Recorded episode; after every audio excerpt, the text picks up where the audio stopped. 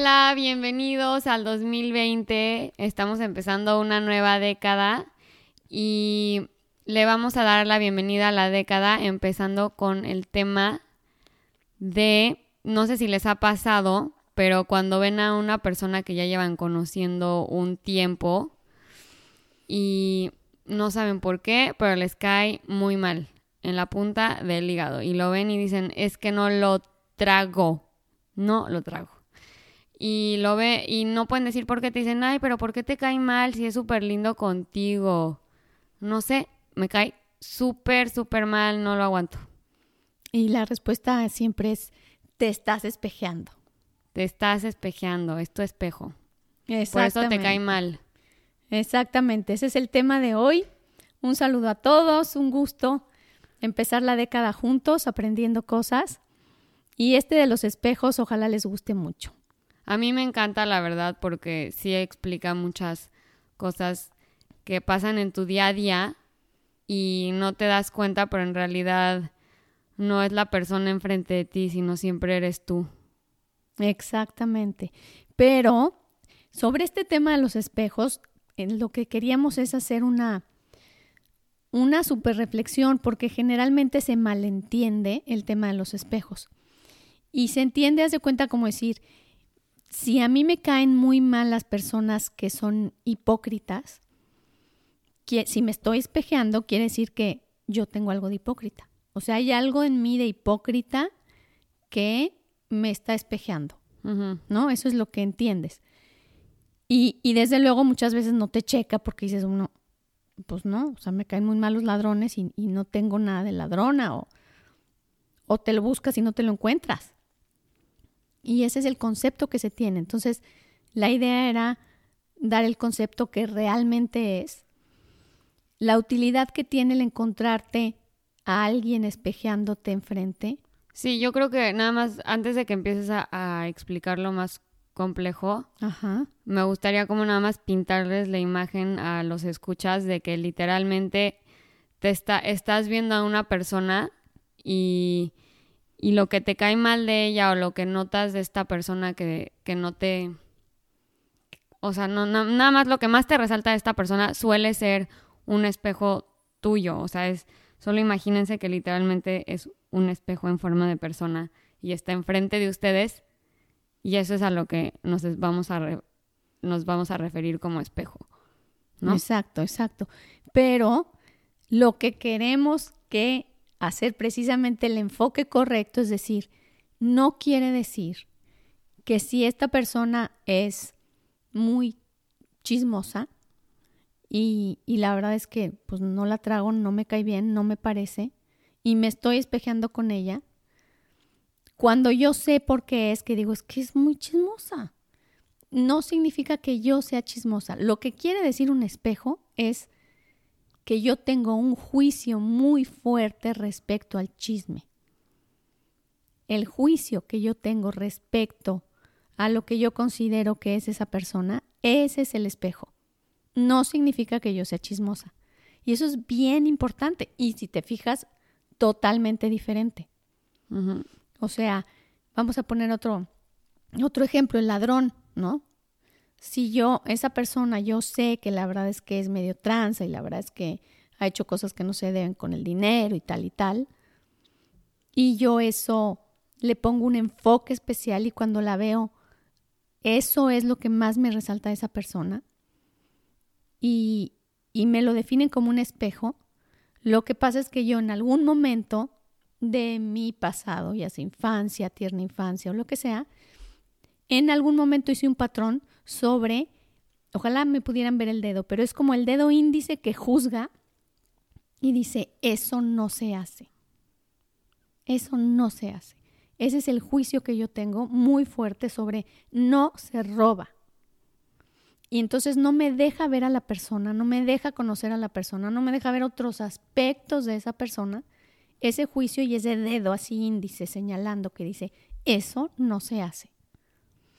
Entonces, un espejo es un juicio que yo tengo sobre algo que me representa esa persona.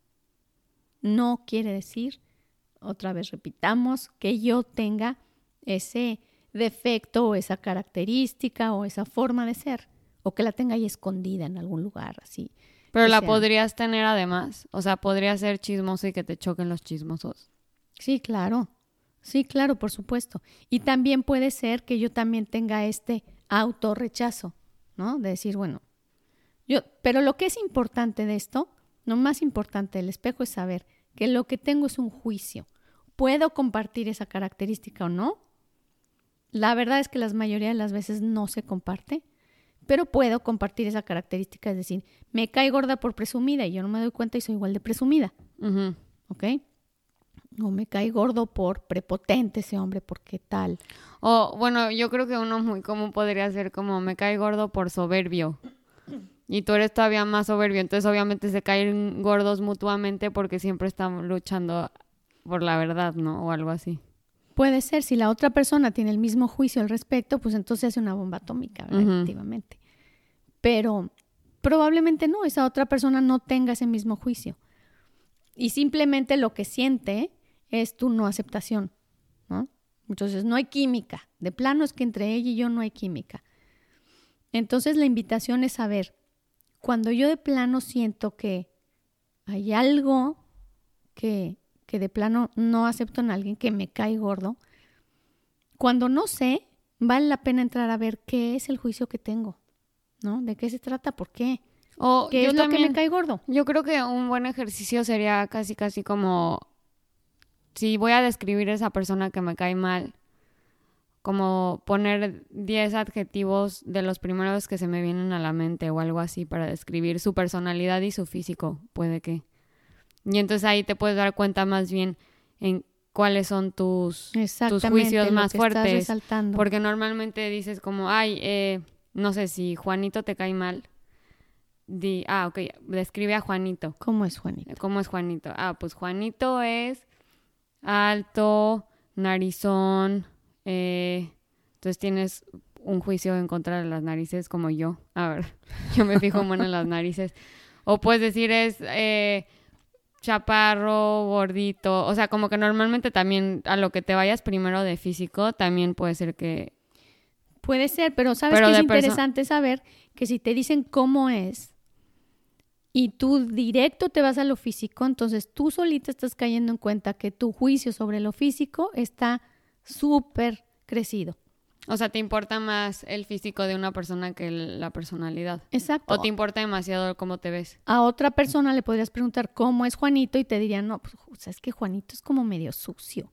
O sea, no entiendes, Juanito es así como muy descuidado. Juanito es... Y, y eso a otra persona jamás hubiera sido de sus diez primeros. Sí, o sea, Entonces, exactamente me parece que es el ejercicio perfecto para saber dónde está el juicio que tengo. Porque de esas 10 características, yo voy a saber cuál es la que no me gusta. ujú. Clarito, clarito. Y voy a a, mí saber... me pasa luego que como que critico a alguien y me dicen, mis amigas se ríen de que qué risa Mariana que te fijaste en qué tan cortas estaban sus uñas. Yo nunca me doy cuenta y yo como no, pues la verdad me importa mil la higiene de las personas. Me da mucho asco las personas no limpias. Entonces a lo primero que voy tengo un juicio muy fuerte a la limpieza de, de alguien. Bueno, aquí es importante algo, que sí se vale decir, oye, para mí es bien importante la higiene. Y para mí también, híjole, le vi las uñas largas y sentí como, y no, no, no me gustó. Pero sí es un, es un pero, perdón para que repite, ¿verdad? Pero, pero sí es un pero para que yo no pueda ver más allá en esa persona. O es un ya no le sigo. Entonces sí hay un juicio.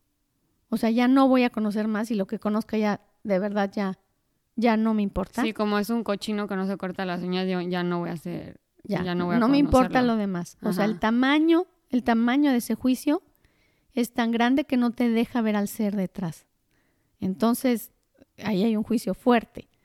Y ahí sí podemos darnos cuenta de qué tamaño está haciendo. No, no es que a mí me guste la higiene y que por... Y entonces como yo hago esas cosas, cada vez soy más higiénica. Y soy súper limpia y yo cuido mucho mi entorno y que, o sea, siento que lo estoy haciendo bien porque rechazo la mugre, vamos a decir. Entonces, si Juanito llega a ser cochino, yo nada más digo, Pero yo sí me corto las uñas, no como Juanito. o simplemente ya no puedo, no puedo seguir adelante con una relación cuando se me presenta un juicio de este tamaño.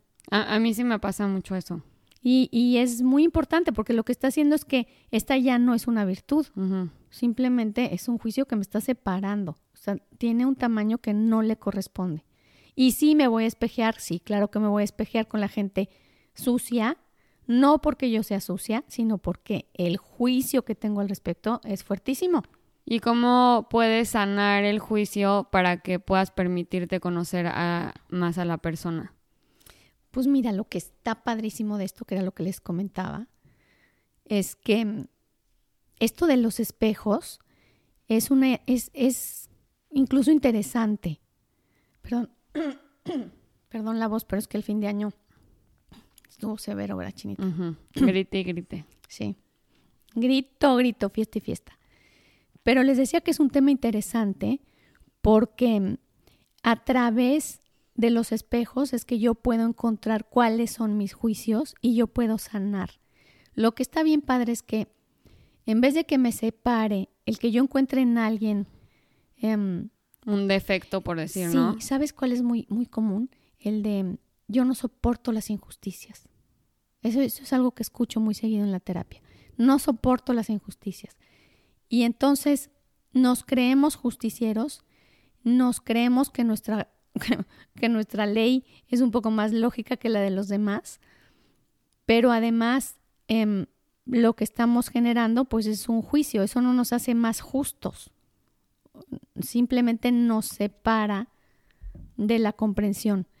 Y entonces, en, por ejemplo, en este, en este aspecto, en este ejemplo de decir no soporto a los, a los injustos o no soporto la injusticia, de lo que nos sirve es decir, bueno, si yo no aprendo a, vamos a decir, a poder ver más allá de la injusticia en un ser, me voy a estar topando con la injusticia una y otra y otra y otra vez. O sea, el espejo por eso se llama así, porque me voy a estar reflejando esta intolerancia y este juicio. En cada persona que se me tope. Constantemente, porque si yo no sano el saber aceptar a, a, a Lucas Ah, el injusto va a ser Lucas. El cochino es Juanito y el injusto es Lucas. A Lucas del injusto. Si yo no aprendo cuando, cuando conozco a Lucas, cuando veo su, su injusticia y si no le entro, ¿no? Como a decir, a ver qué hay detrás. O sea, ya sé que me cae súper gordo, ya sé que tengo esto rollo con la injusticia, pero voy a tratar de conocerlo o de ver más allá o de entender de dónde viene su injusticia si no lo intento a través de esto que se me presenta, se me va a presentar constantemente y me va a separar constantemente porque ahorita voy a ver la injusticia de Lucas y al rato se me va a aparecer en, en el carnicero y se me va a aparecer en el vecino y se me va a aparecer en la chamba y se me va a aparecer en todos lados. Y además si no lo sanas yo creo que es frustrante, ¿no? Porque todo el tiempo, todos los días te vas a topar con la injusticia porque parece... Y creyendo que tengo razón. Ajá. ¿Por qué? Sí, muy probablemente. No me gusta que este... O te puedes auto... A mí yo creo que lo que me preocupa más de los espejos es el rol que tomamos las personas de decir, ah, como yo, yo ya voy a abogar por la injusticia. Entonces te pones disque de, heroína a pelearte con el primer pobre ingenuo que se te ponga enfrente porque va a abogar por la injusticia. Porque soy muy discreta, porque soy muy justa, creo porque que soy muy prudente. Pasa mucho ahora con el tema tipo del feminismo, eh, como que le dicen las feminazis, que ya es como muy extremo, que todo lo que pueda hacer eh, ofender a una mujer, pues lo debates y entonces obviamente vas a estar peleándote con cada cinco, cada cinco minutos con cada persona porque obviamente todavía no llegamos al nivel de y te equidad total. Exactamente. Entonces, este es un súper buen termómetro. Cuando hay un tema que constantemente me agrede, no significa que yo lo voy a aceptar y que voy a decir, ah, qué padre la injusticia.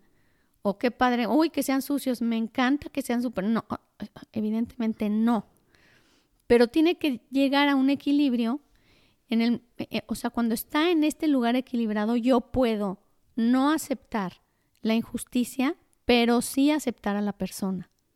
Sí ir más allá de poder entender, acercarme, conocer, amar, interactuar con la persona. A pesar de no estar de acuerdo con su injusticia o con su chisme o con su suciedad. No me voy a casar con un sucio, pues bueno, no, no. Pero me refiero a que si me agrede este juicio en las demás personas, la que está en desequilibrio soy yo. Y eso es algo que tengo que ver y tengo que trabajar porque no me, me impide, me limita conocer, trascender, ir más allá. Entonces... O sea, tú dices que cuando se te presenta este comentario que te puede detonar como de injusticia o algo así, o la uña no cortada y con mugre, sí lo importante es como un poco dar el avión y como que, ole, pero bueno. No ponerle nombre. Me refiero, no me gusta así, no me gusta la sociedad, no me gusta para novio, no, bueno, está bien. Pero a lo que voy es no ser muy clara de cuáles son mis espejos, ponerme muy lista de decir, hey, a mí me detona esto, pero no es, no es Lucas. O sea, no es precisamente Lucas por injusto. El culpable, es la, el juicio que yo tengo sobre la injusticia y no me deja conocer más allá a Lucas. Independientemente de que quiera o no, el estar pendiente de eso, el saber que yo tengo la oportunidad de sanarlo a través de Lucas, pero si no lo hago, se me va a aparecer por diferentes partes y me va a aparecer un mundo terriblemente injusto. Sí. Me va a crecer la injusticia en el mundo porque no entiendo qué grado de juicio tan fuerte tengo al respecto. Ok. Algo decías también tú, Chinita, estaba súper padre sobre los, incluso los pueblos, ¿no? Que decíamos, bueno, em, el programa que viste sobre Deepak Chopra.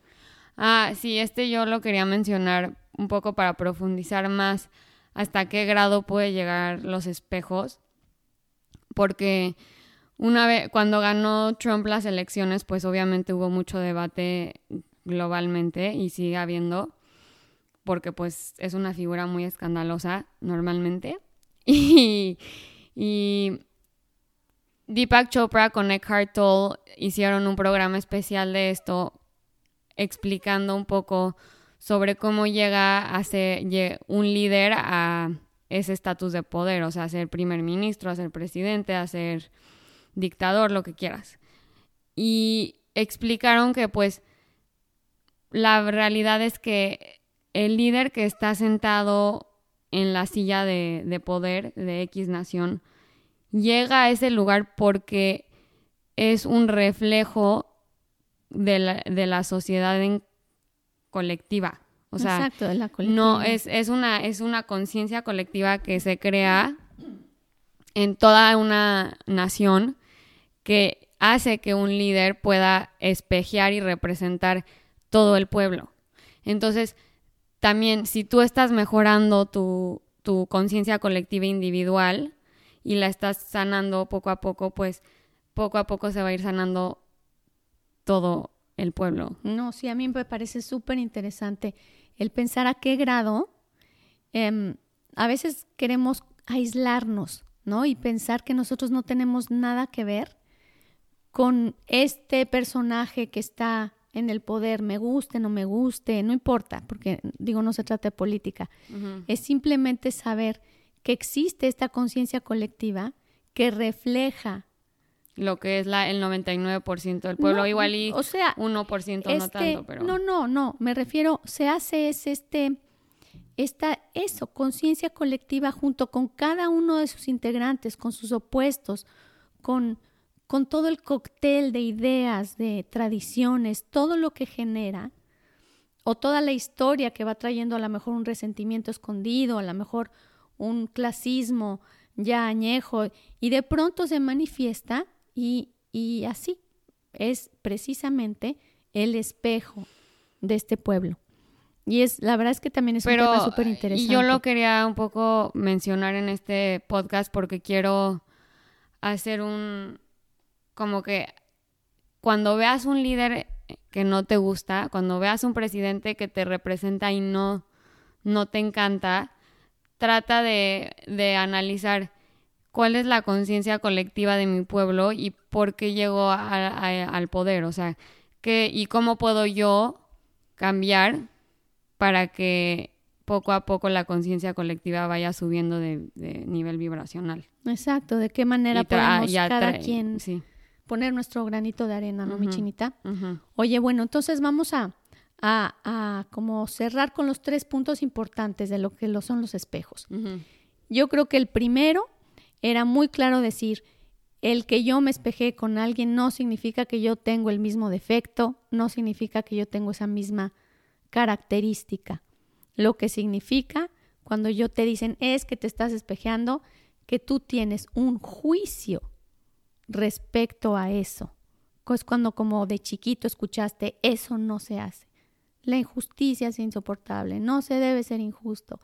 Los pueblos injustos, cuando escuchaste mucho al respecto, se, se crea un juicio muy fuerte que dice eso no se hace. Y eso se agrava en el subconsciente, que vamos a hablar del subconsciente en el próximo podcast. Se genera un patrón en el subconsciente y eso nos hace tener, no sabemos ni dónde ni cómo, pero este juicio y este rechazo tan importante a esa característica.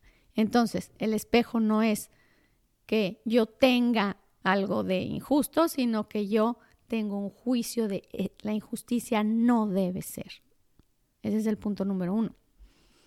El punto número dos es que es padrísimo poder, y sí digo padrísimo porque así es, poder encontrar dentro de nosotros estas características que son juicios tan fuertes y sanarlos a través tal vez de esa persona que ahorita se me está pareciendo, ¿no?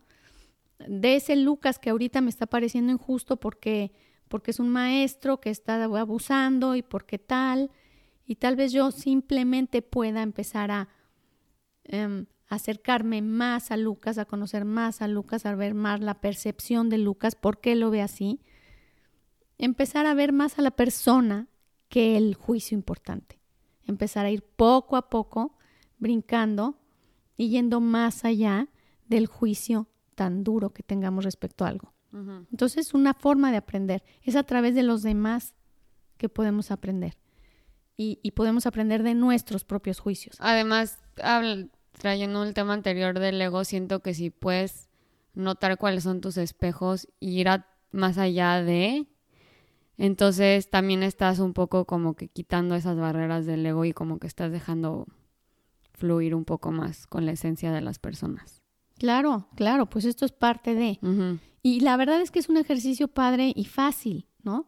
Digo, nos pasa bien frecuentemente el decir, no sé por qué me cae bien gorda. Las 10 características que dijiste tú, Chinita, nos van a ser la clave de decir, hey, esto y esto, ya, o sea, se me pone primero que cualquier cosa. Entonces, voy viendo qué juicio tengo y voy viendo que no es que se llame esa persona, sino es este juicio, ¿no? Y se vuelve, bueno, pues algo la verdad es que bastante más fácil de, de digerir y de trabajar sin, sin personalizar y poner así como etiquetas tan fuertes, ¿no? Y de pronto decir, ya no la trago, punto, se acabó.